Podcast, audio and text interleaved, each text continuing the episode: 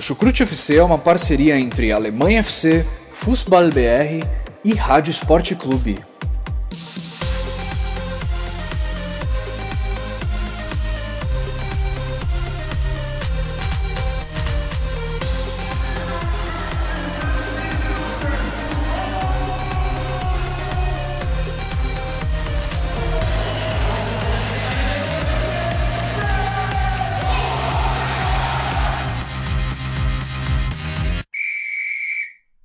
Alô, moin moin, servos! Estamos aí para mais um episódio do Chucrute FC. Vamos falar aí bastante sobre a rodada 11 da Bundesliga. Rodada essa que marcou uma super goleada no Der Klassiker, mas não só isso. Marcou também o aumento da diferença de pontos entre o líder Borussia Mönchengladbach e o segundo pelotão, digamos assim. E por aí vai também dois técnicos caindo né, ao final dessa rodada. Não estou falando de Nico Kovac, esse já tinha caído ao final da outra rodada. Estou falando de outros dois que com certeza ainda discutiremos sobre ao longo do podcast. E me apresentando, dessa vez eu aqui de host, Vitor Ravetti, mando abraços gelados da Alemanha. Não digo gelados porque quero os nossos ouvintes frios ou alguma coisa assim, mas porque aqui tá frio, né? Chegou o inverno, baixou os 10, baixou de 10 graus já a temperatura. Nessa hora o aquecedor já está ligado e os jogos da Bundesliga, pelo menos, estão quentes, ao contrário do clima na Alemanha. E hoje eu estou na companhia de dois especialistas aí do futebol alemão, como sempre, que vocês com certeza já conhecem. Primeiro, a nossa representante feminina, Simone Paiva. Tudo bem, Simone? Tudo bem, Vitor? Depois de um longo tempo, voltamos aqui. Você, né? Volto a te encontrar.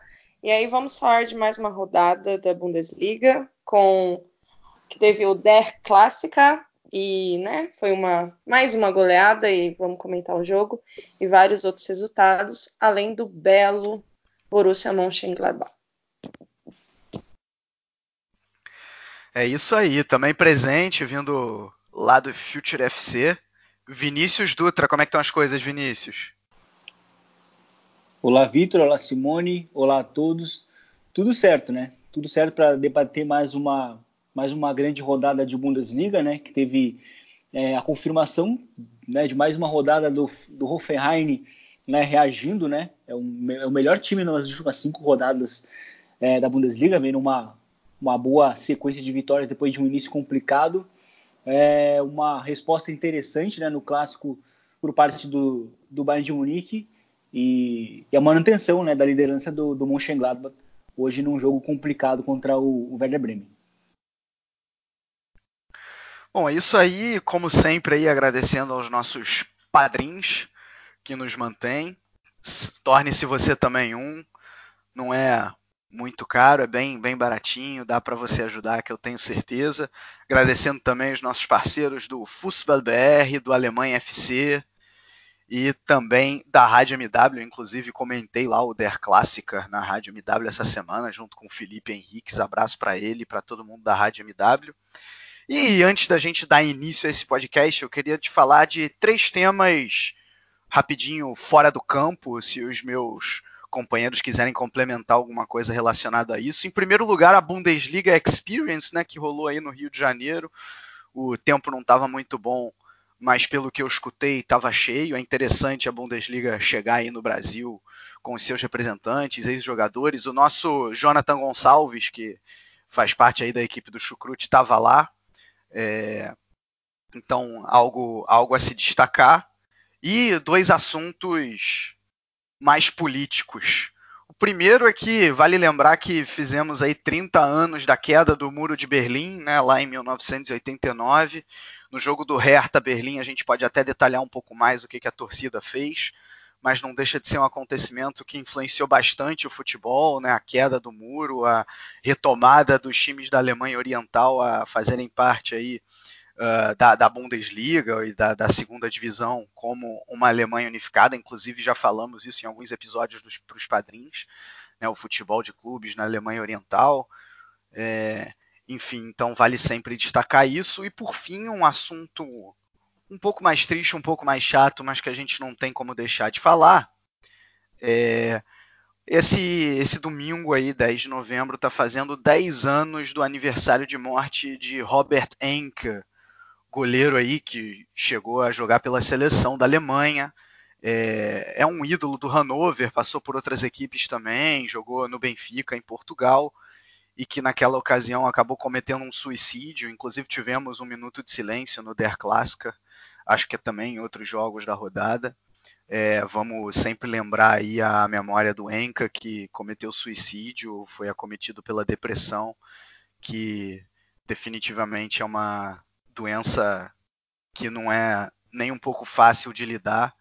Então fica aí, fica aí os nossos sentimentos, a família do Enka, obviamente, e sempre dizendo que quem tem depressão é importantíssimo procurar ajuda, né?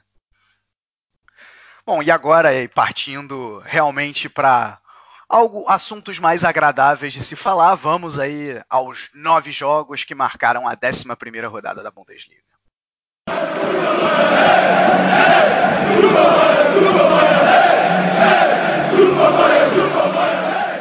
Começando então pelo jogo de sexta-feira, o jogo entre Colônia e Hoffenheim. O Colônia até abriu o placar num chute de fora da área do Córdoba aos 34 minutos do primeiro tempo.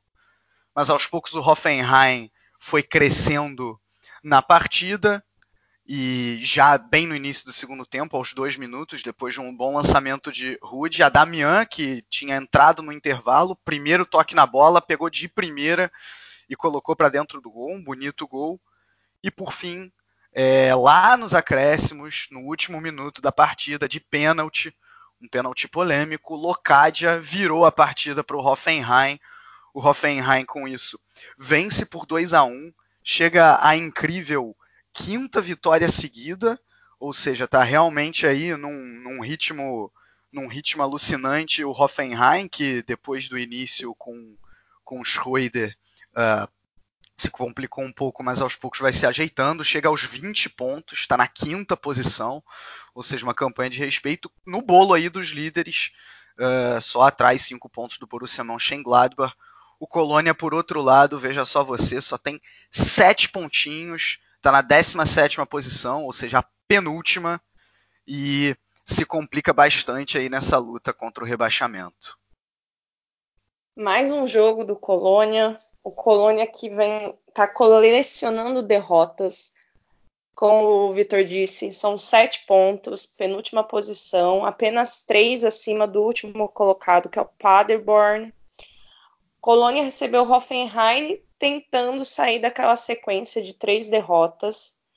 Mas, mais uma vez, o Colônia é um time repleto de limitações técnicas e táticas, tanto que ao final do jogo, né, o técnico Bayer Lusa foi demitido, né? Então, o Colônia, para a próxima rodada, não sabemos se terá novo técnico ou alguém se, será colocado de forma interina.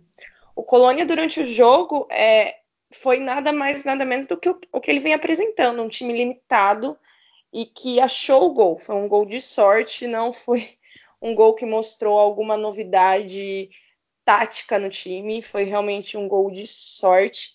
E o Hoffenheim também não apresentou muita criatividade durante o jogo, tanto que foi achar o seu primeiro gol na volta do segundo tempo, num lance já assim aos 48 de uma saída de bola. E o jogo também não teve muitas oportunidades.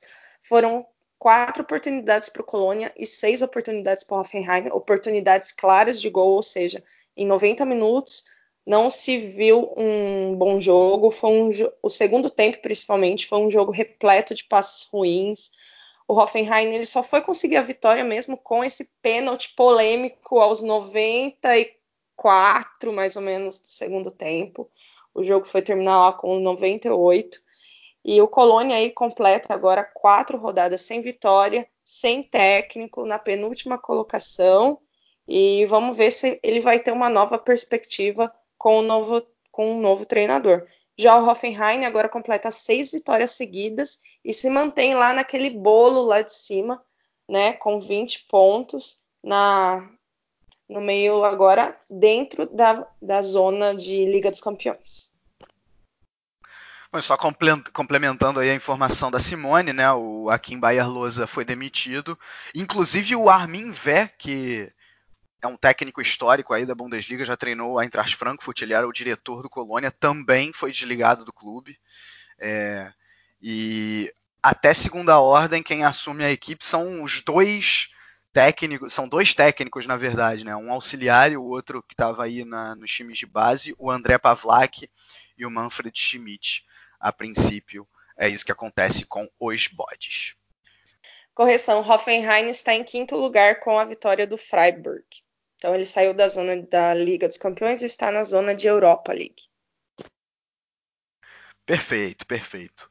Bom, passando então aí para os jogos de sábado, é, o Schalke tinha toda a chance de assumir a vice-liderança se tivesse vencido a partida, mas acabou que não foi isso que aconteceu num jogo bastante movimentado, repleto de gols.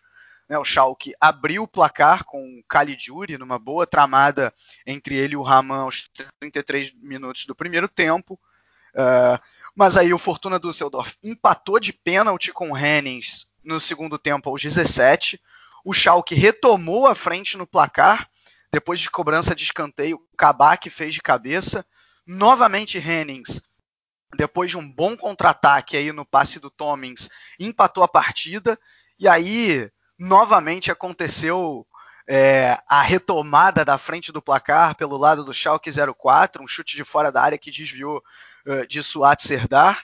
E quando já parecia que o Schalke ia assegurar a vitória, novamente ele, Hennings, chegou ao seu hair-trick uh, e aos 40 minutos do segundo tempo e deu números finais a partida. Né? Como eu falei, o Schalke perde a chance de assumir a vice-liderança, uh, chega aos 19 pontos, está na sétima colocação, empatado com o Borussia Dortmund, mas perdendo no saldo de gols. E o Fortuna Düsseldorf consegue um pontinho valioso que no momento o mantém aí fora da zona de rebaixamento, na verdade aí na 13 terceira posição, está com 11 pontos.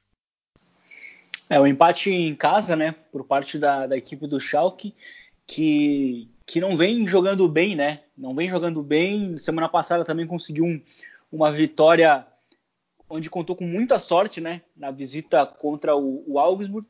E aí o, a equipe do Düsseldorf ela, ela repetiu muito a estratégia que o Augsburg utilizou é, na semana passada, né? Que uma, uma estratégia um pouco mais defensiva, esperava. E aí a gente viu a equipe do, do Schalke com muita dificuldade, só foi finalizar depois dos 20 minutos, né, lá perto dos 25, que as, que as chances começaram a aparecer é, mesmo, né, inclusive o, o, o gol, né, a finalização do gol foi uma das primeiras finalizações da equipe do Schalke, num ataque até bem isolado, era um time que forçava muito os passes, né, e que aí nesse lance aí, numa saída de bola, né, com o Kabak ali, o time conseguiu encontrar um, né, o, uma, o espaço e aí a, o gol acabou saindo, né? Mas o, o, que eu, o que me chamou a atenção também foi a própria partida do Düsseldorf, que eu acho que ela repete muito o que tem sido essa temporada, né? É um time que ele é muito organizado, é, muitas vezes a gente vê um, um time né, que está fazendo uma boa partida, mas que quando vê sofre o gol, né? Alguma coisa falta dentro da atuação e na verdade isso está muito relacionado com as faltas de reforços, né? Depois que saíram os principais jogadores do time, né? Como o Raman e o Luque Bacchio. Então a gente vê que o time está sentindo muita falta desses jogadores que eram bem importantes para os contra-ataques né, da equipe do, do Düsseldorf. Né? Acho que são várias partidas que o Düsseldorf se defende bem, mas ele não consegue agredir, não consegue sair para contra-atacar e fazer o gol, né, para refletir a superioridade é, naquele momento, né? Porque o gol acaba, é, ele acaba condicionando muito o jogo, né? Principalmente mentalmente. Então, se o gol acaba não saindo no momento que o time está bem, o time, o time que está entre aspas mal, ele pode marcar e sair na frente, que foi o caso do, do, do Schalke na partida, né? Quando ele marca 1 a 0 e leva inclusive para o intervalo, o Schalke não fez um bom primeiro tempo, mas acabou ganhando porque o, a equipe do Düsseldorf não estava produzindo né? O Kovinart está muito mal, é um jogador que se espera bastante dele após as saídas, as saídas do, do Luquebac e do Raman, né? e, e, principalmente da lesão do Stoger, né, que são os, os, três principais jogadores do Düsseldorf.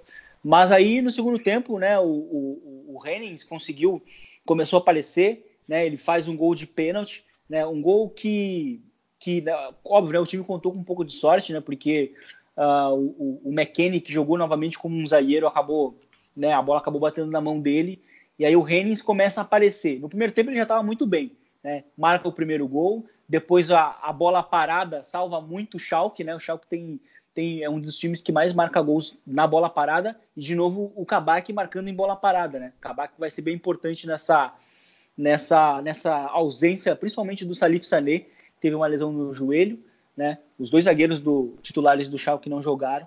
É, mas aí no segundo tempo a gente sempre viu um Schalke que não estava jogando bem, mas estava conseguindo marcar gols em lances isolados, mas com o Dusseldorf, com o Hennings, conseguindo encontrar o gol de empate. Acho que o empate no final foi até bem, foi até bem justo, né?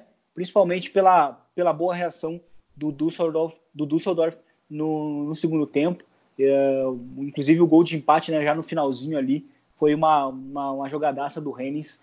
E, enfim, tá jogando mal o Schalke, né? Principalmente quando os adversários o estão obrigando até a bola, como foi o caso sábado. Bom, e na capital, com todos os festejos aí da queda dos 30, da queda do muro de Berlim, né, os festejos dos 30 anos, o Hertha Berlim não conseguiu festejar também, porque perdeu para o RB Leipzig, acabou perdendo aí por 4 a 2. É, até abriu o placar com um bom chute de fora da área do Mittelstadt, mas logo o Werner empatou com de pênalti. Ainda no primeiro tempo, o Zabitzer chutou de fora da área, a bola desviou no requique e acabou traindo o goleiro Jarstein. No segundo tempo, Campbell aumentou aos 41 também, depois construiu uma boa jogada relativamente individual, digamos assim. É, já nos acréscimos, partida ainda movimentada. Primeiro, o Werner fez o gol em contra-ataque no passe do Leimer. E depois ainda teve, teve tempo do Zelk diminuir. Uh, a partida termina aí em 4 a 2. Quando eu vi esse jogo na tabela, né, é, Hertha e Leipzig, eu fiquei, será que fizeram esse proposital? Colocar um time da capital contra um time da Alemanha que fica na parte oriental? E eu lembro que antes da Bundesliga iniciar, os times de Berlim, né, o Hertha e o União, tinha pedido para que o jogo, o clássico, fosse no dia, no dia 9. E aí eu não sei se por alguma questão de segurança, a gente viu semana passada, eles adiantaram o jogo para uma semana, né? E de qualquer forma, não sei se Liga, foi uma forma proposital colocar um time de Berlim da Alemanha Oriental, né? Né? Mas de certa forma foi extremamente simbólico e aquela apresentação antes do jogo, eu acho que quem não se arrepiou de alguma forma, né, tem que ler a história de novo, precisa ler a história de novo. Mas falando sobre o jogo, o Hertha está, eu acho que assim, o Hertha das temporadas anteriores, ele conseguia pelo menos iniciar a Bundesliga mostrar, falar assim, ah, o Hertha vai. E no fim ele ia caindo, caindo e ficava lá no meio da tabela. O Hertha dessa temporada é o contrário. Até começou com alguns resultados, mas ele está de irregular para de, de regular para pior. Né? Eu acho que conseguiu agora até ser ultrapassado pelo seu rival de cidade, na né? União Berlim, passou o Hertha nessa rodada. E vem o time desceu muito essa temporada. No jogo, ele ainda no primeiro tempo conseguiu segurar bem o Leipzig, segurar no contra-ataque, a defesa, é, conseguia subir, deu resultado, tanto que o Hertha abriu o placar. O, o empate do Leipzig veio num pênalti, mas no segundo tempo, é, o Hertha não conseguiu é, ampliar o seu jogo, ter, é, buscar o gol e mostrando muitas a limitação tática que eles têm e técnica também. E o Leipzig mesmo foi um, é, não foi aquele Leipzig do, do, início da temporada, o time vem dando umas derrapadas dentro de campo, mas no e tanto que conseguiu selar mesmo a sua vitória lá no finalzinho do jogo, né, fazendo 4 a 2 lá entre 80 e 90 minutos. E fica a minha menção ao Sabitzer, que vem sendo o nome desse Leipzig e vem fazendo uma temporada é, não tremenda, mas uma ótima temporada e né, já é aquele jogador que a gente fica de olho que talvez vá embora ano que vem.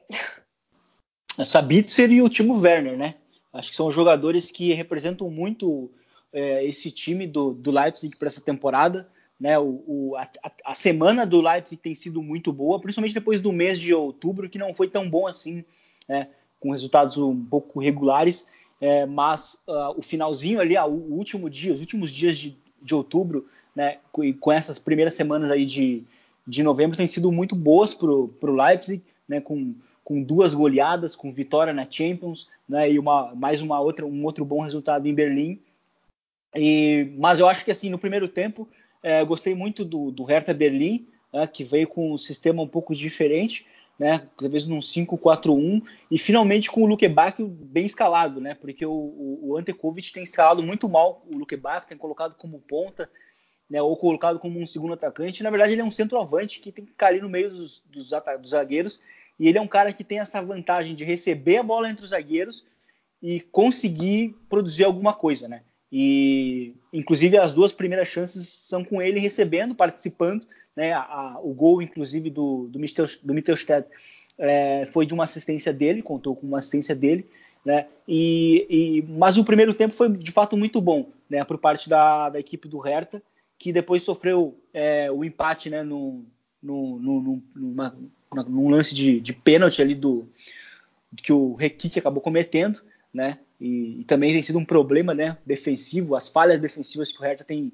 tem cometido, principalmente por peças individuais, e, né? E mais uma vez o, o Requique tendo presente. Mas depois a, a equipe do, do Leipzig, mesmo não jogando tão bem, conseguiu ir para o intervalo com a virada. E aí no segundo tempo, o segundo tempo foi bem tranquilo, né? Para o Leipzig, que eu acho até que os gols acabaram demorando a sair.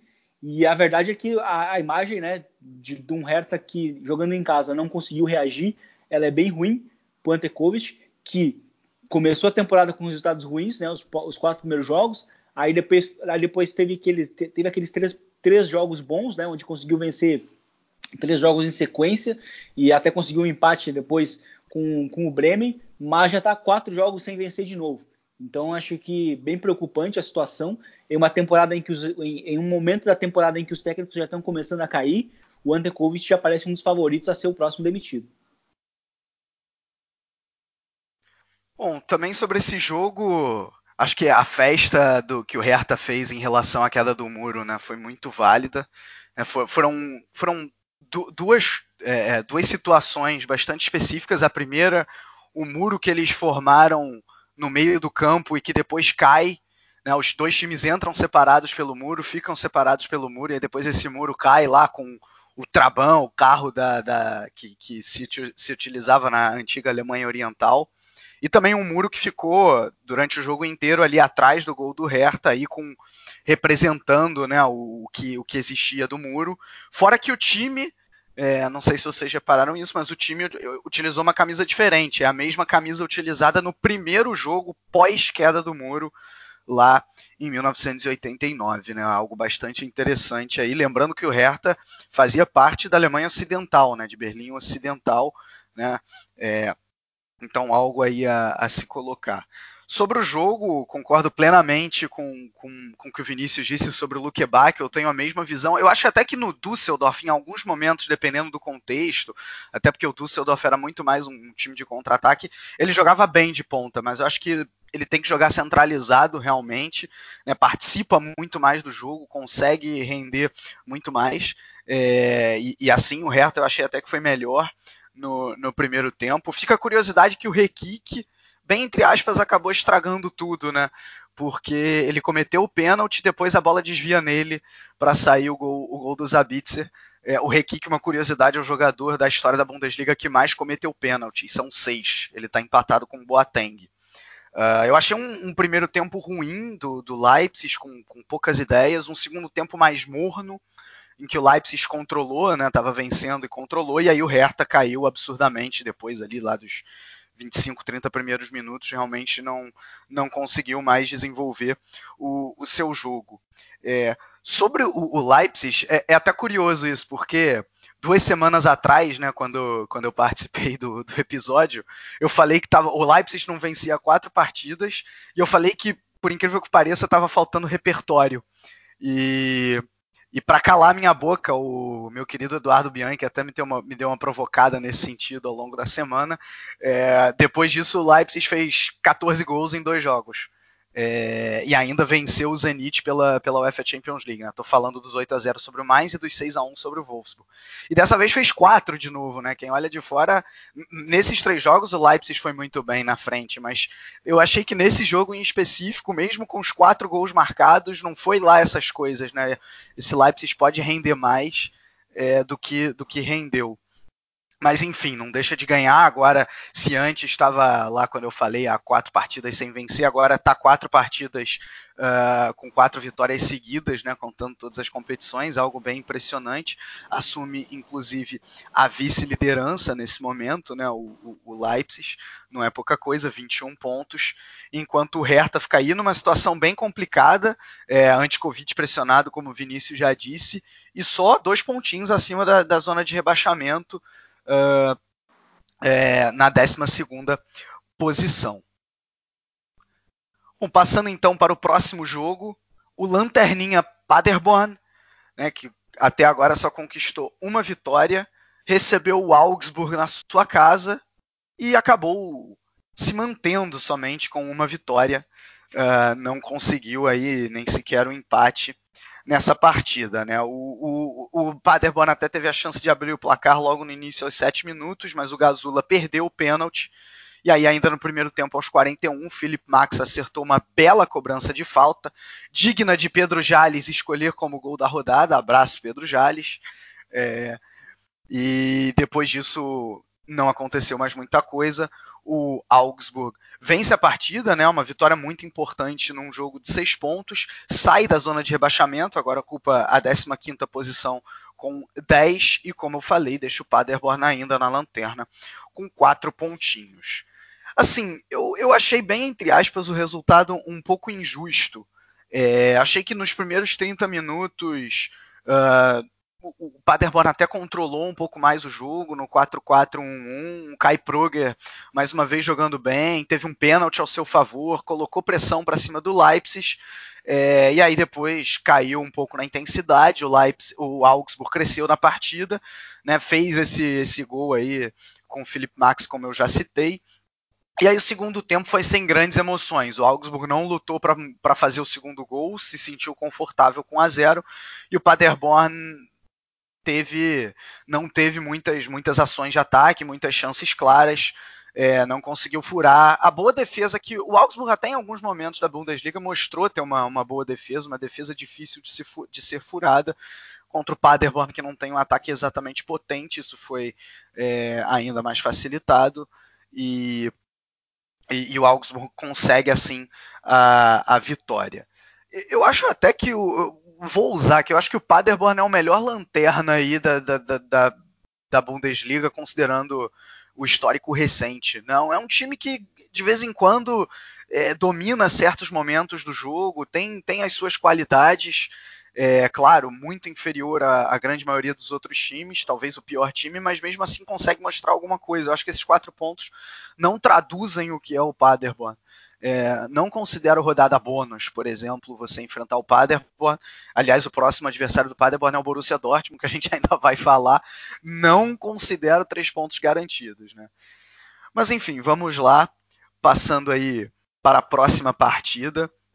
É, o Mainz recebeu o outro time da capital, Union Berlin, que dá para dizer que também estava em festa por conta da queda do muro, né, da, da, dos festejos da queda do muro, é, e talvez embalado por isso, o Union Berlim conseguiu a vitória, conseguiu a vitória, abriu de uma vez 3 a 0 primeiro lugar aí Brozinski contra aos 30 minutos, é, com uma participação muito boa do Trimmel. Depois dois gols surgidos de escanteios, né? É, apareceu até um replay do outro. O Trimmel colocando na cabeça do, do Anderson, e aí o Union Berlim já vencia por 3 a 0. O ainda conseguiu descontar, fez dois gols, né, com Onisivo e Brozinski, mas ficou nisso. Uh, não chegou no empate. O União Berlim vence essa partida e conquista o resultado importante e aprofunda ainda a mais a crise do Mainz.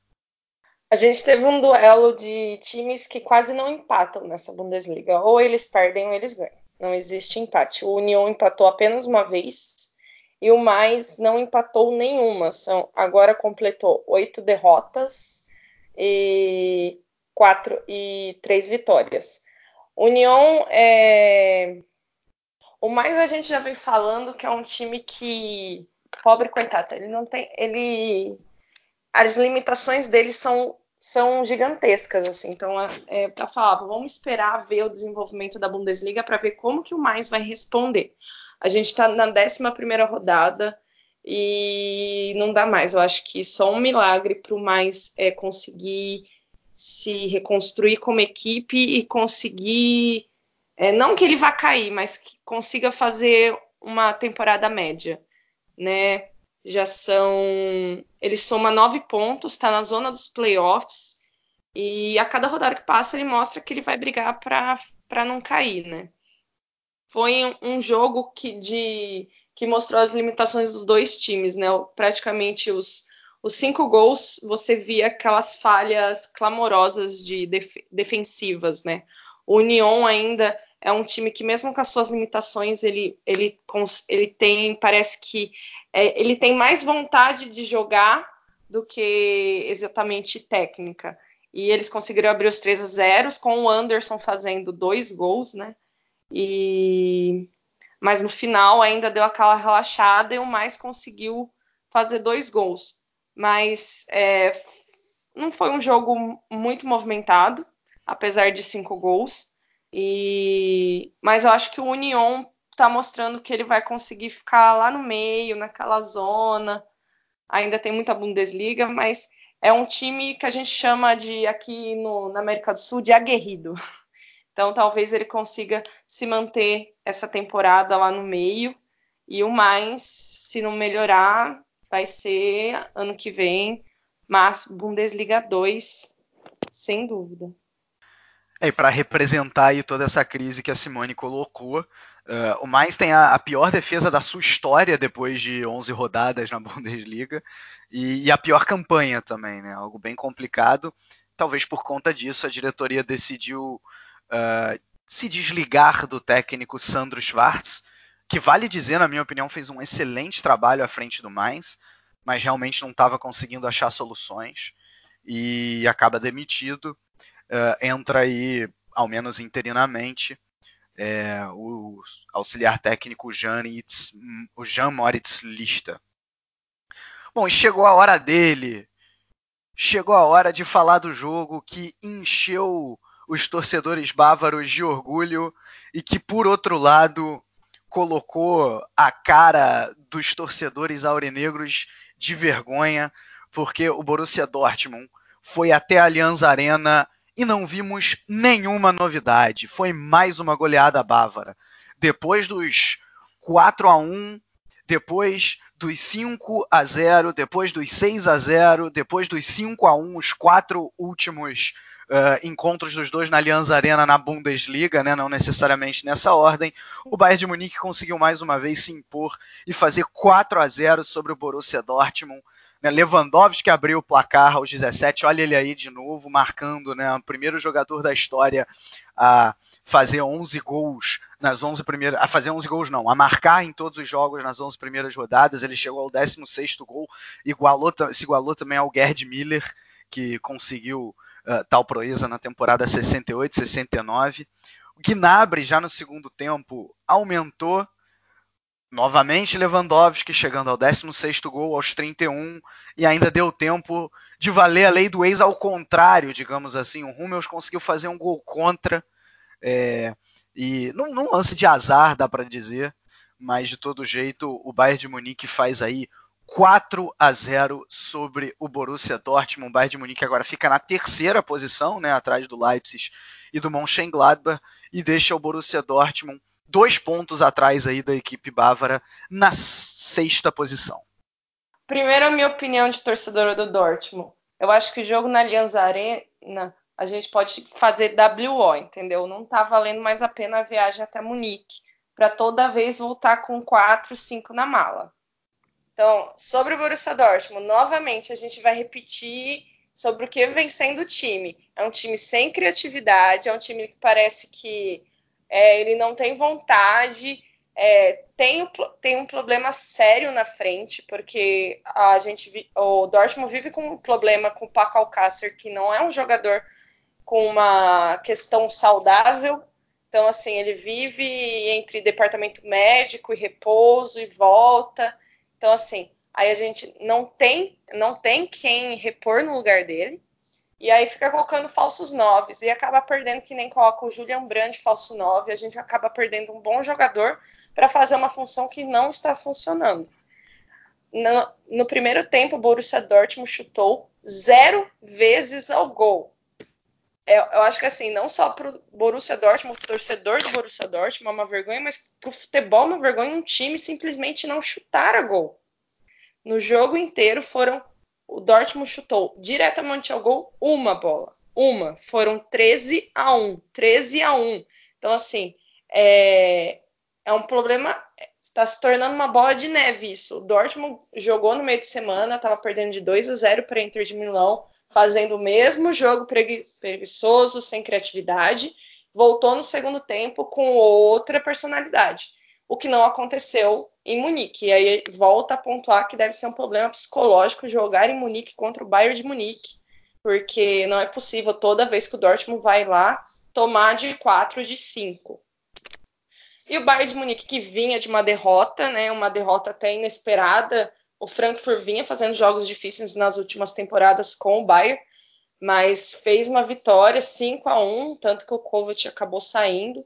Mas assim, é, foi Bayern, aquele Bayern de Munique né, avassalador. Ele passou por cima do Dortmund. Lewandowski mais uma vez fazendo um jogo mostrando que se não, tivesse, se não tivesse ele em outros jogos, o Bayern não estaria talvez pontuando tanto é, vem fazendo uma temporada até acima da, acima da média da última, com certeza.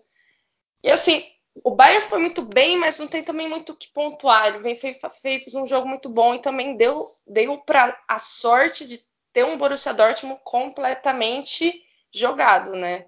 É, o Hummels foi o melhor jogador, tanto que eu nem culpo ele pelo gol contra, porque foi um azar total e ele vem sendo o melhor jogador do Dortmund, isso mostra muito sobre todo o resto do time, né? Então, mais uma derrota e aí o que vai ser do Borussia Dortmund mais uma vez tomando na naba do Bayern de Munique, tem que ser falado.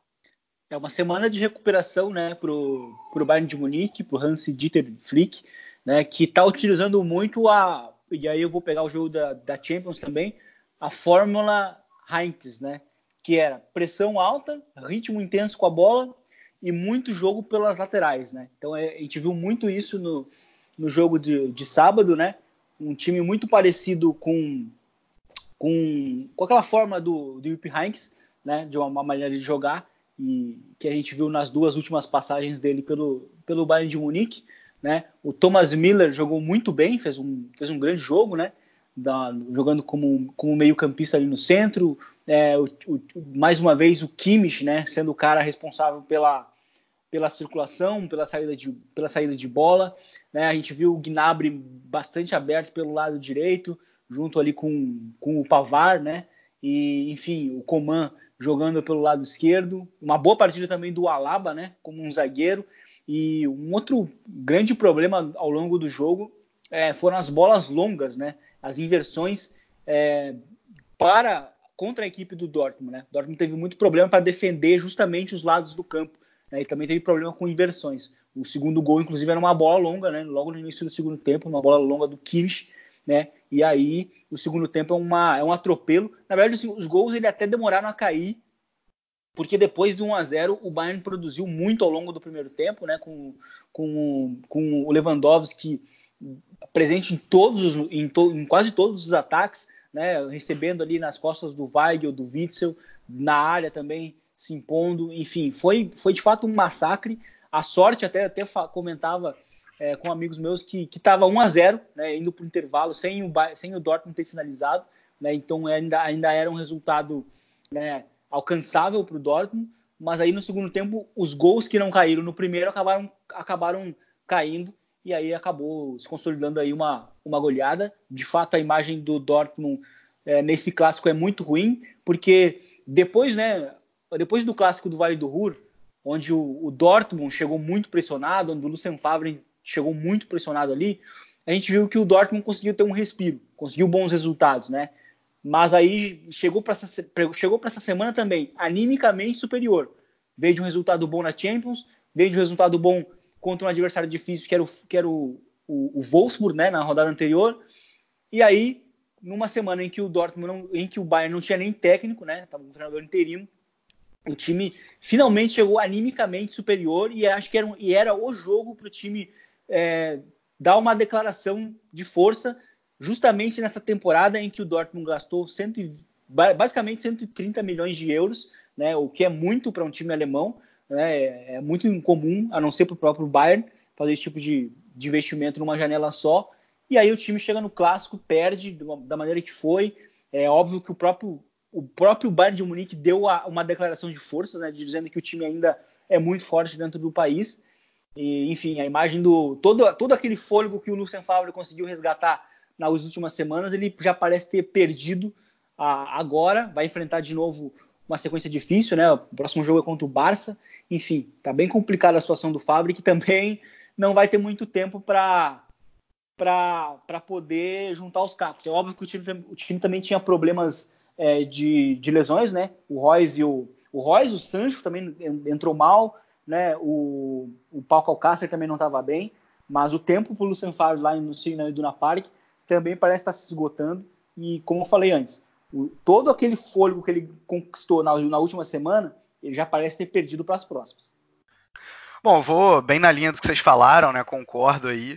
Uh, cara, assim, eu, eu, eu, lembro que no, quando o, o Bayern ganhou por 5 a 0 na temporada passada, eu lembro que nesse mesmo espaço aqui do, do Chucrute FC, eu falei que o 5 a 0 não era justificável, mas que tinha que a gente tinha que lembrar que o Bayern de Munique era um time muito melhor do que o Borussia Dortmund e que poucos titulares do Borussia Dortmund ser, é, seriam uh, titulares no Bayern de Munique, enquanto o inverso uh, seria muito verdade, né? A maioria dos, dos titulares do Bayern de Munique seriam titulares no Borussia Dortmund.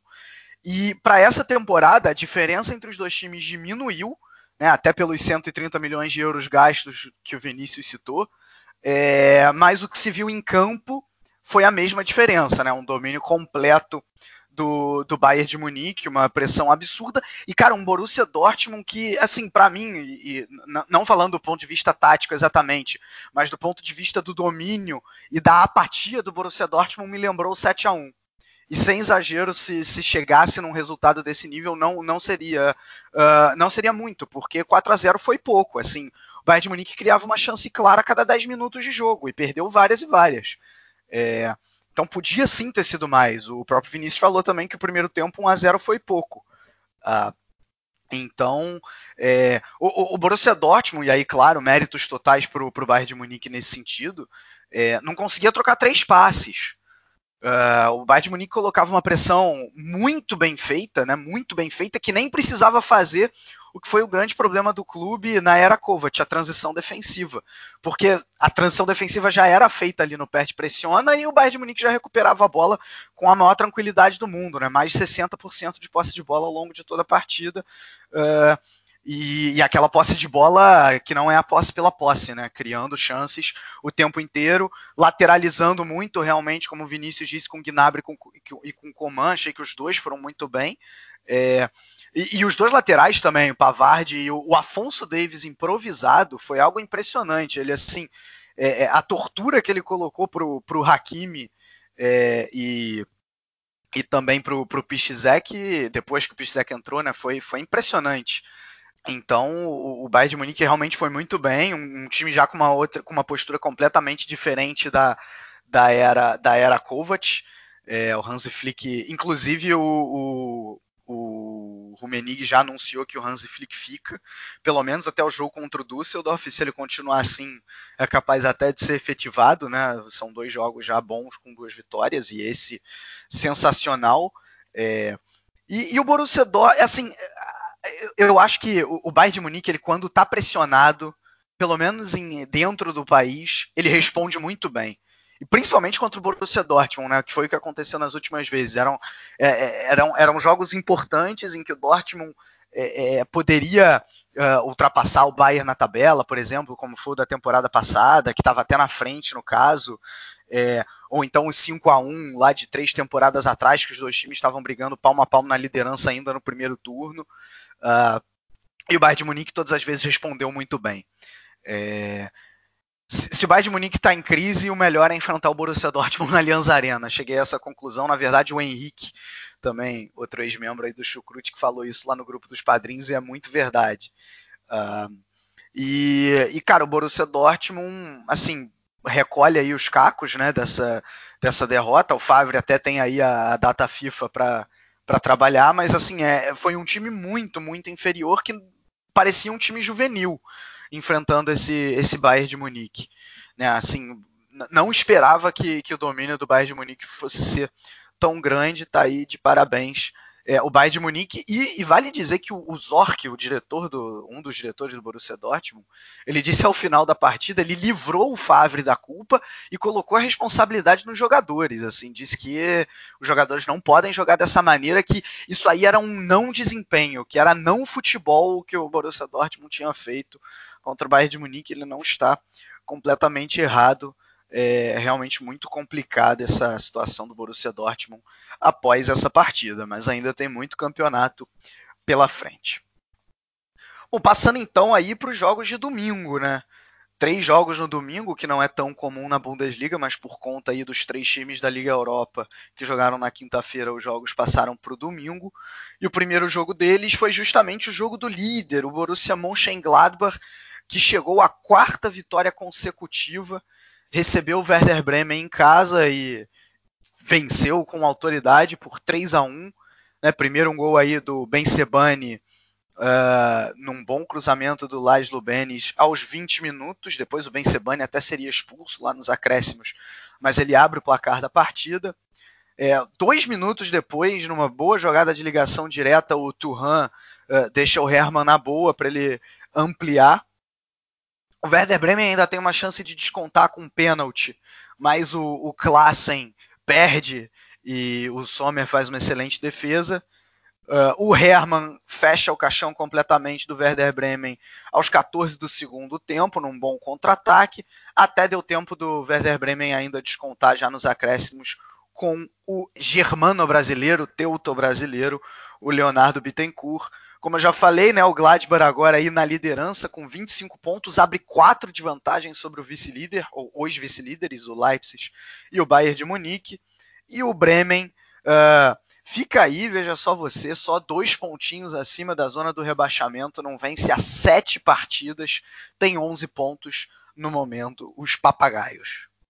É um jogo legal, né? Um jogo que é, o Sommer, ele para mim foi um grande destaque da partida, porque ele, ele, ele evitou defesas importantes ao longo do jogo, né, que pudessem representar o impacto dentro do resultado ali, né, um gol ali ia impactar bastante na, na, ao longo da partida, principalmente na, na, na, primeira chance do jogo mesmo, né, que foi aos dois minutos, né, onde o onde o ele recebe né, na entrada da área, finaliza, né, com, e, o, e o Sommer faz uma faz uma defesaça, né, mas depois a gente vê a equipe do, do Mönchengladbach é, que concentra muito os ataques no lado do direito, né?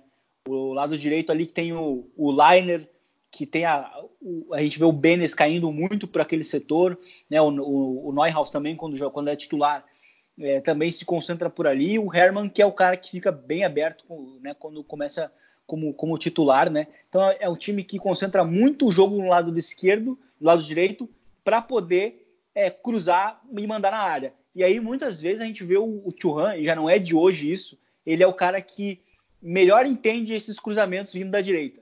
Né? Eu acho que naquela virada contra o Düsseldorf, ficou bem claro isso, porque ele é muitas vezes o cara que joga aberto pelo lado, lado esquerdo, mas na verdade ele nunca fica aberto, né? Ele está sempre dentro da área, principalmente com, porque o Plea, que também não é um, um, centroavante, né? Embora ele tenha tamanho, né? E, jogue como um 9, ele não é bem um centroavante, né? É um cara que se movimenta muito, né? E aí ele acaba ele acaba gerando esse espaço, né? Ele fica dentro da área ali e tal, mas o primeiro gol, né, do, do, do Gladbach, ele é justamente, né, numa bola parada, né, numa boa cobrança de falta do Benes, que tem sido um, tem sido um grande jogador nessa, nessa temporada para a equipe do, do Gladbach, o que era importante, principalmente porque era um jogador passador que o time não tinha, né? Não tinha muito né, nos últimos anos. Zacaria e, e Kramer não são exatamente esse perfil de meias, nem o, nem o, nem o Neuhaus também é. Então, acho que ele é bem importante porque ele é um cara que destoa, né? Uh, no, num momento em que o, o próprio Stindl está voltando de lesão, né? Então ele não está jogando todos os jogos, centrado no final, né? É, na, no, meio de, no meio da semana contra, contra a Roma ele foi titular, né? O Stindl. Então, assim, o Gladbach tem poucos jogadores com essa característica um pouco mais técnicos, né? E aí é, é importante ter esse tipo de jogador, né? E aí eu, eu acho que já no segundo gol, que é logo na sequência também, né? O próprio Bremen não, ele não tem muito tempo para digerir o primeiro gol. É, a gente vê é, essa ideia do, de ver o Churran saindo da esquerda para receber ou dentro da área ou já mais deslocado da posição dele, né? Porque ele recebe mais para já dentro da área, mais para o lado direito, né? E acaba dando assistência para o gol do Herman. Né? O Herman está jogando muito bem, né? finalmente livre de, de lesões, né? E aí o time vai leva essa boa vantagem. Depois ao longo do, da partida a gente vê o Sommer que né, estava colecionando boas defesas e curiosamente, sobretudo contra o próprio Rasca, né? que vinha sendo a melhor arma do Bremen ao longo do jogo. É, ele ainda faz uma defesa no segundo tempo, né? Uma defesa de um pênalti que o próprio Ben Sebaini acaba, acaba cometendo, né? É, acaba cometendo o pênalti ali que foi, que foi dado pelo VAR.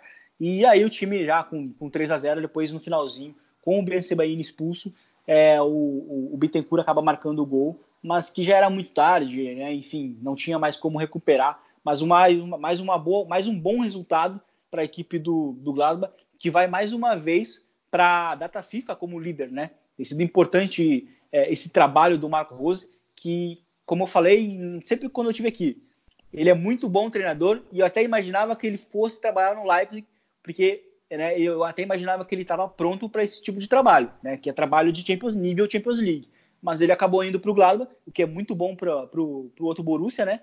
E, e a gente vê de fato que ele tem um impacto muito grande nisso porque a campanha do Gladbach é muito boa, né, com o time tendo uh, lesões ao longo do, de, do caminho, né, e lesões de jogadores importantes. O Benes, inclusive, saiu no meio do jogo e parece ter sido algo é, importante porque ele não conseguia colocar o pé no chão. O Lars Stindl está voltando de lesão, né, ou seja, é o melhor jogador do time e o time ainda está conseguindo é, defender a liderança por boas rodadas, por boas rodadas, né? Por mais que seja é, outubro e novembro, isso não tem um impacto muito grande ao final da temporada, mas é muito bom o trabalho do Marco Rose, eu acho que é bom a gente ficar de olho para o futuro. Eu acho que uma das coisas mais interessantes desse Borussia é que, apesar desses problemas de lesão, de o melhor jogador dele estar tá lesionado, o Stindl tá voltando agora, ele conseguiu montar uma equipe com vários jogadores que têm se alternado entre é, tem se alternado em fazer um jogo melhor que o outro tem o Churran, que veio e está indo muito bem, o Herman, que tem melhorado, o Plea, tanto, tanto na, na frente, né, na, quanto na, na área da na defesa. O Zacaria tem indo muito bem. O Sommer, que sempre foi um, um ótimo goleiro, vem fazendo uma ótima temporada. Então, acho que assim, o, o Borussia Mönchengladbach, ele não tem aquele jogador X, aquele, aquele craque, mas ele tem uma ótima equipe. Talvez não tenha um elenco tão elástico para suportar a temporada inteira, duas, duas competições ao mesmo tempo, né? Vamos ver como que o Marco Rose vai colocar isso, né? Já que até o Borussia vem indo mais ou menos na Liga Europa, já foi eliminado na da Copa da Alemanha, mas vem, vem conseguindo, né? Apesar dos desfalques de, de principais jogadores, vem fazendo né, boas rodadas, vem fazendo bons jogos essa foi a terceira vitória seguida do Borussia depois da derrota para o Dortmund. Então, é, vem traçando um bom caminho. O Bremen, né, que foi uma ótima, foi uma, um bom jogo, né? O Bremen é, teve oportunidade para os dois times, mas aí bateu naquela que o Bremen não conseguiu transformar suas oportunidades em gols, né? Faltou aqueles jogadores que definissem lá na frente e também bateu numa boa, numa boa defesa do Borussia Mönchengladbach, né? Já o Borussia ele consegue tem, é, tem uma gama de jogadores lá na frente, né? O Hermann, o Plea vendo muito bem para fazer o resultado.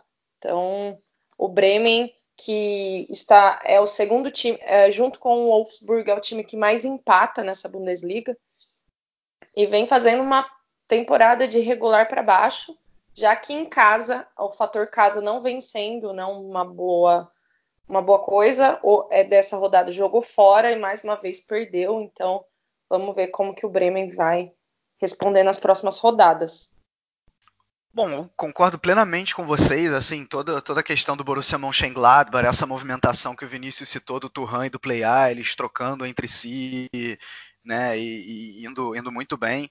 É, eu, eu, só acho que de leve o, o Mönchengladbach sofreu um pouco com as transições do Bremen no primeiro tempo, né? O Rashica partindo da ponta para dentro e, e, e, dando uma certa infernizada na defesa, mas quando o Bremen conseguia furar a defesa, o Zomer estava lá para defender, então é, o, o, Gladbach soube ser mais preciso, como a, como a Simone falou, isso foi inclusive uma questão que o Kofeld, técnico do Bremen, falou no final, né, que o Gladbach foi mais preciso e foi mesmo.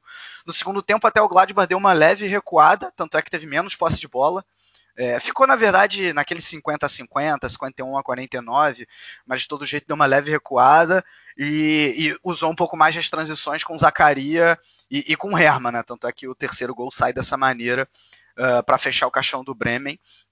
É, e só, e só para nessa questão das lesões, ainda tem o Embolo e, e, o Rafael também, né? Que tudo bem, já está na descendente de carreira, já é um jogador mais velho, mas que ainda tem a contribuir também, está machucado, né? Então são três jogadores de ataque machucado: o Embolo, o Rafael e o, e o Stindl. E, e, chegou o Ginter agora voltou, mas também chegou a estar tá lesionado.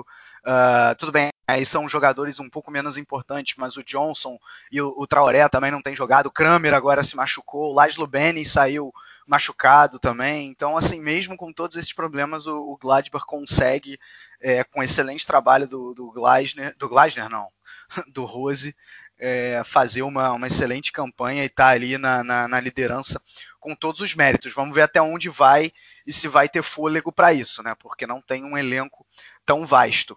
Né, mas está tá realmente jogando muito bem. Vale dizer que o Benny saiu e entrou o Neuhaus, que também foi bem, né? É, então tem, tem tudo isso. Uh, cara, e, e, sobre o Bremen, é engraçado isso. Eu falei que na temporada passada o Bremen era o time que menos correspondia entre desempenho e resultado. Uh, e eu vejo um pouco isso acontecendo nessa temporada também. O, o, o desempenho caiu, mas o resultado está caindo também. O, o, Bremen não é para estar tá na posição que está, dois pontinhos acima da zona de rebaixamento. Era para ter conquistado uns pontos a mais já, né? O, problema é que não está não tá sendo preciso nas finalizações, às vezes deixa um pouco a desejar na defesa também. É, o Pavlenka, por exemplo, ele até fez algumas defesas importantes hoje, mas no segundo gol ele falhou. Contra o Freiburg semana passada, falhou também, né? Talvez até nos dois gols, e aí o Bremen acabou só empatando jogando em casa. Então, assim, é, é, é um pouco de. É, é um time que joga bem, mas que não consegue, não consegue fazer o seu resultado é, e é algo que definitivamente tem que ser corrigido. Né? É, eu, eu, acho o Kofeld um, um, técnico de ideias muito interessantes, mas que o resultado não está vindo um pouco até, claro, guardadas todas as proporções e todas as diferenças, mas um pouco com o Fernando Diniz, vai. É, é então fica, fica aí essa, essa reflexão sobre o Werder Bremen. Bom, passando então aí para o penúltimo jogo da rodada, o Wolfsburg.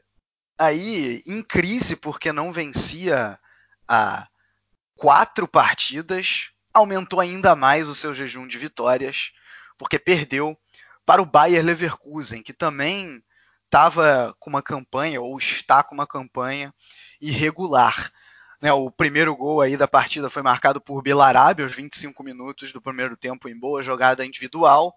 E depois, já lá nos acréscimos, num contra-ataque, o brasileiro Paulinho, que havia entrado muito pouco tempo antes, aproveita um bom lançamento do Kevin Voland, ele o goleiro, ele aproveita, coloca na saída do goleiro e faz o seu primeiro gol com a camisa do Bayer Leverkusen. O Leverkusen vence aí o Wolfsburg por 2 a 0, sobe um pouquinho na tabela, agora é o oitavo com 18 pontos, está aí no bolo dos líderes, né? É, digamos assim, e deixa o Wolfsburg, que até poucas rodadas atrás estava também nesse bolo, um pouco mais afastado, tem um ponto menos, com 17 na décima posição. É, foi um jogo que mais uma vez o, o, o Wolfsburg é, não conseguiu vencer, né? Mais uma derrota né, do time depois que perdeu a primeira na Bundesliga semana passada, né, para o Dortmund. É, inclusive depois que perdeu a, a invencibilidade, né? No, no, geral mesmo, contra o Leipzig. É, depois perdeu para o Dortmund, então já é a terceira derrota é, consecutiva por parte do, do, do Wolfsburg, que na verdade, para mim, na verdade, essa invencibilidade ela era um pouco enganosa, porque o time não jogava tanto para se manter tanto tempo assim é, invicto. Né? Acho que é um time que tem problemas é, é, ofensivos, principalmente, né? E, e, eu acho que assim, o jogo ele, ele foi meio ele foi meio curioso, ele foi meio estranho porque é, o, o, Leverkusen ele teve por boa parte do jogo a maior posse da bola. Ele terminou o primeiro tempo até batendo os 60% de posse de bola. Só que as grandes chances saíram todas em contra-ataque ou com o time conseguindo uma transição, né, conseguindo espaço para poder acelerar, né, principalmente pelo lado direito. Então a gente viu um, um, um, Leverkusen que conseguia concentrar muito a saída pelo lado direito, com o Weiser e com o Belarabe, né? E inclusive as melhores chances saíram dessa forma, porque o time saindo por baixo tinha, tinha muita dificuldade contra a pressão média alta que o próprio é, Wolfsburg estava exercendo. Né? O, o, Leverkusen teve essa dificuldade, né? Mas assim até como na semana passada contra o contra o Gladbach, a gente viu um, um Leverkusen sendo mais letal, sendo mais perigoso né, nas, nessas transições, né? E aí o time conseguiu marcar o gol justamente numa saída é, direta, né, do goleiro. E aí o, o Tisserand, né, o zagueiro, ele acaba falhando o tempo da bola. A bola acaba sobrando para o Kevin Volland, né, jogando como 9 é, dessa vez. E aí ele acaba lançando o Belarabe, o Belarabe entra na área, né, acaba batendo ali, superando boa parte da defesa do Wolfsburg e acaba marcando o gol, né, o 1 a 0 que durou por boa parte né, do, do jogo. Aí no segundo tempo a gente viu um Wolfsburg é, tentando ali martelar, mas né, equilibrando ao longo do, da partida a posse da bola, mas tendo também de novo muita dificuldade para criar. E, quando o, o Brecalo entrou, o time teve lampejos, né? ao longo da partida, mas que não, não conseguia efetivamente ameaçar né, o, o Leverkusen, que também no segundo tempo teve muitas transições para matar o jogo. Né? E esse gol mesmo, o, o, gol da tranquilidade, só veio bem no final, né, com o Paulinho. Né? Eu acho que ele até demorou para sair esse, esse segundo gol, né, porque o Wolfsburg acabou, é, acabou se, se, expondo muito né, na, nessa tentativa de, de encontrar o, o, gol de empate, que acabou não saindo, é o Paulinho no final do jogo acabou marcando o 2 a 0 mas é um jogo que importante para o Leverkusen, né, que vinha de um resultado ruim em casa, mas que conseguiu é, encontrar né, os seus dois gols em, dois em duas jogadas bem rápidas. Né? Eu acho que é um, é um Leverkusen que, que, assim como o próprio Dortmund, né, uma coisa que eu sempre falo, é um time que consegue ameaçar quando tem um espaço para poder acelerar. Quando ele tem esse espaço para poder transitar, é, o, é, é onde o time consegue criar as melhores oportunidades eu acho que isso ficou bem claro hoje novamente. E talvez a, o ponto baixo né, para o Leverkusen foi a lesão do, do Havertz. Né? Ele saiu ao meio do jogo ali, também não estava aparecendo tanto, mas enfim, é um jogador mais talentoso que o time tem e ele acabou saindo por lesão. Acho que é a única notícia ruim que o time teve, mas uma vitória importante num estádio que é complicado. Né? Concordo com o ponto que o Vinícius fala sobre o Wolfsburg ter era o time até então que não tinha, per, é, não tinha perdido ainda na Bundesliga. É, e quando você vai olhar, o Wolfsburg é o time com a melhor defesa, mas também o ataque quase não faz gols. São 11 gols é, feitos para 10 gols tomados. O saldo do Wolfsburg é de um gol. Então, assim, é, o Wolfsburg fez vários jogos em que ele fazia um gol e simplesmente segurava aquele resultado, entendeu? É um time que é, se fortalecendo a sua defesa. Então eu faço, fiz um gol e segurava aquele resultado. E hoje bateu no, no Leverkusen, que foi muito rápido para fazer o gol com o Belarabe, numa boa jogada pela, pelas laterais na linha de fundo. E depois e teve o seu atacante, né, o Verhost, que foi totalmente é, o Bayern Leverkusen, a defesa do Bayern Leverkusen não deixou ele jogar. E como praticamente hoje ele é a, a grande opção, é o homem do, do, Wolfsburg, do Wolfsburg, eles não conseguiram criar mais oportunidades. E aí também o Leverkusen no segundo tempo ficou, é, ficou manteve aquela posse de bola, que é a característica dos times do, do Peter Boss, e só foi fazer os, os, o segundo gol lá no fim, né? e ainda e perdeu o Havertz no fim do primeiro tempo. E o Belarabe também saiu, que, tão, que são a, praticamente os jogadores mais criativos e oportunistas dele, desse Leverkusen. Eu, acho, eu ainda acredito que o Wolfsburg vai ser um time de meio de tabela, mas ele veio também ó, de dois empates e agora duas derrotas. Então, quer dizer, o time que era o que não tinha perdido já tem duas derrotas e é um time que não, não mostra muito. E o Leverkusen é o time né, que a gente nunca sabe. Quando a gente acha que ele vai, ele fica naquela irregularidade, né? Voltou a vencer depois de quatro rodadas, quando é, não, não, não vencendo. Então é sempre uma surpresa que vem do Leverkusen. Só para completar o ponto forte do Wolfsburg, que era a defesa, sofreu cinco, do, cinco gols nos últimos dois jogos de Bundesliga. Se for olhar o espectro maior, incluindo também Liga Europa, são seis gols do Leipzig, mais três do, do Ghent, né? Então mais nove aí, nove mais cinco, 14 nos últimos quatro jogos. É, até o ponto alto tá, tá um pouco caindo o castelo de cartas. Né? E o Weghorst em, mais, em, em má fase complica, complica ainda mais as coisas. Eu também concordo com o Vinícius, achei que o Brecalo entrou e, e o Wolfsburg melhorou de leve. Para mim ele tem que ser titular, né? O Félix Klaus não, acaba não adicionando muito a equipe. É, agora eu achei um jogo ruim. É, tudo bem, o Leverkusen foi melhor, soube nas transições uh, fazer valer a sua superioridade, mas não, achei muitos erros de passe dos dois lados. Você vê isso até na taxa: 70% uh, para o Wolfsburg, 77% para o Leverkusen. Né? Normalmente são maiores essas taxas de acerto de passe, é, lançamentos e cruzamentos errados e por aí vai. Uh, mas enfim, o Leverkusen foi, foi um pouquinho melhor e acho que mereceu a vitória, boa vitória para recuperar a moral da, das aspirinas depois até de um outubro bastante complicado, né? É, e é importante esse resultado para o Boss, que ele estava relativamente pressionado, já falado no tal prazo de validade é, que existiu quando ele foi técnico do Borussia Dortmund, mas uma boa recuperação.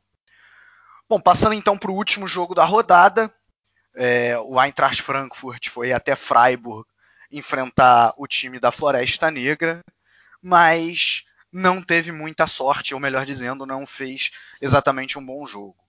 O jogo acabou muito condicionado pela expulsão do Gelson Fernandes no final do primeiro tempo. E aí no segundo, o Freiburg abriu o placar com Nils Petersen, depois de um cruzamento do Klunter e que um, o Waldschmidt ainda tocou na bola. E ainda deu tempo aí para ter uma confusão ali no final do jogo entre os jogadores dos dois times. E aí o Abraham do lado do Frankfurt foi expulso e o Grifo, que não estava nem no jogo, estava no banco, também acabou expulso. É, um jogo que, assim, a gente teve os 10 primeiros minutos daquele Freiburg tradicional, né? De muita de muito ritmo, de muita pressão, muita finalização, né, com, com aquela facilidade, com poucos toques, né, mas que depois a gente viu um, um, um Frankfurt que conseguiu equilibrar muito bem o jogo e eu acho que até ao longo da partida, né, ao longo desse primeiro tempo, ele foi, foi melhor. E aí, curiosamente, a gente viu o, o Hinteregger participando muito das finalizações, né, principalmente das primeiras finalizações da equipe do Frankfurt. É, a gente vê que ele está está participando, ou ele finalizando, ou ele criando a chance, enfim, de alguma maneira ele está ele tá ali presente. E, e aí a gente vê que o próprio Fran, o Freiburg teve muita dificuldade ao longo do jogo para poder criar, para poder acelerar, né? Pra, teve muita dificuldade quando o time não conseguiu é, impor aquele ritmo, né, alucinante, Né? Inclusive a gente viu um, um, um, um, Frankfurt ao longo do primeiro tempo dominando muito a posse da bola, né? Mas que aí no final do, do primeiro tempo, de fato, teve a, a expulsão né, do Gelson Fernandes, que, que, enfim, o time do Frankfurt, defensivamente, ele é muito propenso a esse, a esse tipo de, de expulsão, né? Porque é, é, um time muito agressivo, é um time que vai muito pro bote, né? Então é muito natural a gente ver os primeiros volantes, os, vo, os volantões ali que ficam à frente da, da zaga, é, é, cometendo, sofrendo um cartão amarelo, né? Porque é um time que vai muito no bote, então é um time que depende muito do tempo certo para botar, botar o pé na bola.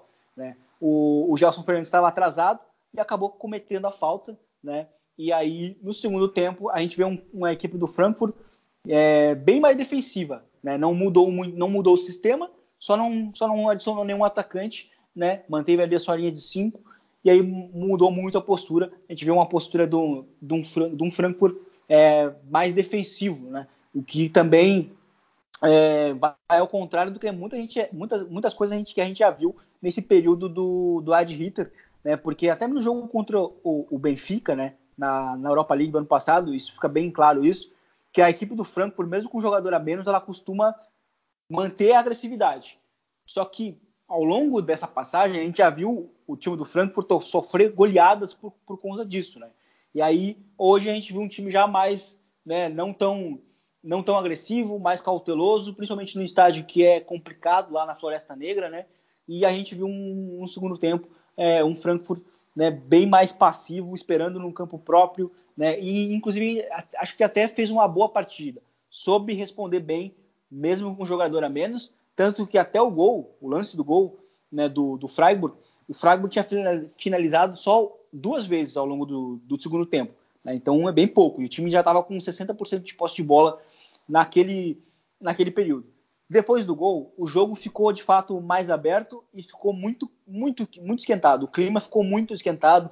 O, o, o Frankfurt, a toda a falta que sofria, ele tentava induzir o, o, o árbitro a, ao jogador que ao jogador ao árbitro dar o amarelo ou expulsar o jogador do, do Freiburg. Então ficou um clima que eu inclusive acho que ficou um clima muito de Libertadores aquele final do jogo ali. E aí quando teve aquela, aquela confusão no final, é, que também parecia meio claro que ia acontecer alguma coisa no final ali, é, principalmente depois do, do teco que o, que o Abraham dá no, no Streich ali, né, aí claro, né, aí o árbitro, logo que o jogo volta, ele, ele, ele encerra mesmo o jogo, a partida, porque o clima já não estava bom, né, enfim. É, a verdade é que a gente viu um, um Freiburg que no, no segundo tempo teve muita dificuldade, né, para criar, né, até veio com, com o Valdo Schmidt ali vindo do banco, que eu acho que é um jogador que precisa ser titular sempre nesse time, porque é o jogador mais diferente né, em termos de, de, criação de jogadas, né, mas o time teve dificuldades para criar, mas mesmo assim conseguiu encontrar o seu gol, né, conseguiu fazer valer a superioridade né, no seu estádio, né, mas eu acho que o segundo tempo do, do, do Frankfurt foi, foi até bom, né, uh, se a gente for olhar as circunstâncias, mas enfim, um jogo que acabou, infelizmente, no finalzinho ali, ficando manchado pela, pela confusão ali no finalzinho, com, com o Abraham e depois o Grifo. O Grifo jogou né, o primeiro tempo, e aí ele acabou saindo é, justamente no lugar do, do, do Val Schmidt, e aí o Grifo também foi expulso pelo VAR, porque ele não ele não ele não estava sendo expulso, o jogo estava sendo até retomado, e aí o Ad Hitter estava reclamando com o árbitro que alguém tinha agredido o, o, o Abraham, e aí ele foi ver lá no foi, foi ver no VAR, e aí o Grifo estava enforcando com uma mão o, o Abraham e ele também acabou sendo expulso, mesmo já estando no banco de reservas. Enfim, foi um jogo que, com um clima muito, muito chato no final ali, né? Mas que acabou com mais uma vitória do, do Freiburg, que vai confirmando, né? A sensação de ser a grande, a grande sensação da Bundesliga nesse ano.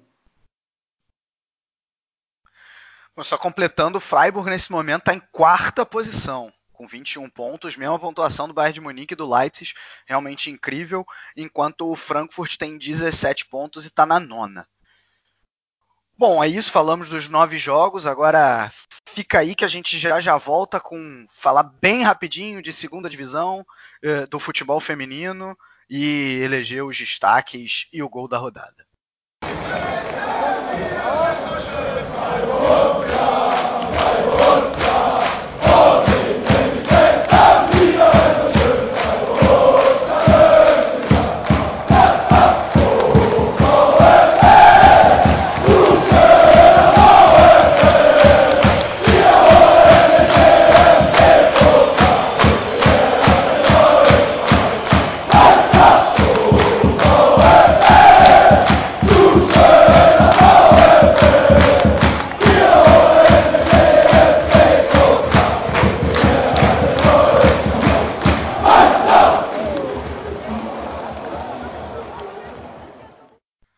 Voltando então e falando bem rapidinho sobre a segunda divisão, temos um novo líder.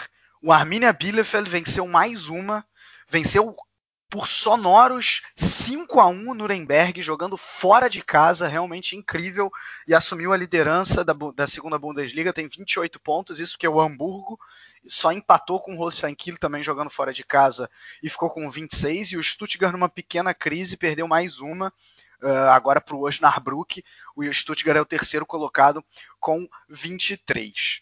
Né, o Heidenheim, que é o quarto e está na briga também, tem 20. E na ponta de baixo da tabela, o Bochum ocupa a posição do playoff, tem 13 pontos, seguido de Dinamo Dresden com 12 e o Vem Wiesbaden ao lanterna com 10. Mas só um detalhe bem importante: o Nuremberg e o Hannover, times que acabaram de cair, estão com 14 pontos, só um à frente dessa zona do playoff. Assim, realmente incrível a campanha aí que as duas equipes vêm fazendo, incrível por negativo, infelizmente. E no futebol feminino não tivemos Frauen Bundesliga porque foi data FIFA. A Alemanha jogou com a Grécia pela, uh, pelas eliminatórias da Eurocopa Feminina, venceu por 5 a 0, lidera tranquilamente o seu grupo aí, quatro jogos, quatro vitórias, 100% de aproveitamento, deve caminhar tranquilamente para a vaga na Eurocopa Feminina. E ainda teve um amistoso, amistoso disputado ontem no belo estádio de Wembley contra a Inglaterra, e a Alemanha fez valer a sua superioridade, venceu por 2 a 1 as donas da casa. Bom, e Simone, Diz aí pra gente já de uma vez, seus três jogadores de destaque e o gol da rodada. Os três jogadores da rodada. O Lewandowski, o Sommer e o Hermann. E o meu gol, vamos lá que eu vou tentar pronunciar o nome do rapaz, o Mitas Stadet do Hertha Berlim. O primeiro gol do Hertha no jogo contra o RB Leipzig. Vinícius? O meus, meus três destaques são o Lewandowski, o Hennings e o Sommer. E o gol da rodada também é o gol do Hertha, o gol do Mittelstadt. Perfeito. E para fechar, eu fiquei com o Lewandowski, o Hennings e o Hermann, assim como a Simone. E o meu gol da rodada eu escolhi um gol diferente. Eu escolhi o terceiro gol do Hennings por toda a jogada. Ele primeiro pega de calcanhar, joga a bola no Ayhan. O Ayhan mete por cima da zaga, pro, pro Hennings fazer o facão e colocar, até por uma cobertura meio lá do Paraguai, e fazer o, o 3 a 3 Então, meu gol é do Hennings, sem tirar os méritos do Mittelstadt. Bom, com isso a gente fecha esse episódio. Né? Muito obrigado, Simone. Muito obrigado, Vinícius. Semana que vem tem data FIFA. A gente faz um episódio aí sobre os jogos da seleção da Alemanha. Fiquem de olho também que deve pintar um tiro sobre o futebol feminino na Alemanha, falando também de seleção alemã, claro. E é isso. Aquele abraço a todos e tchau, tchau.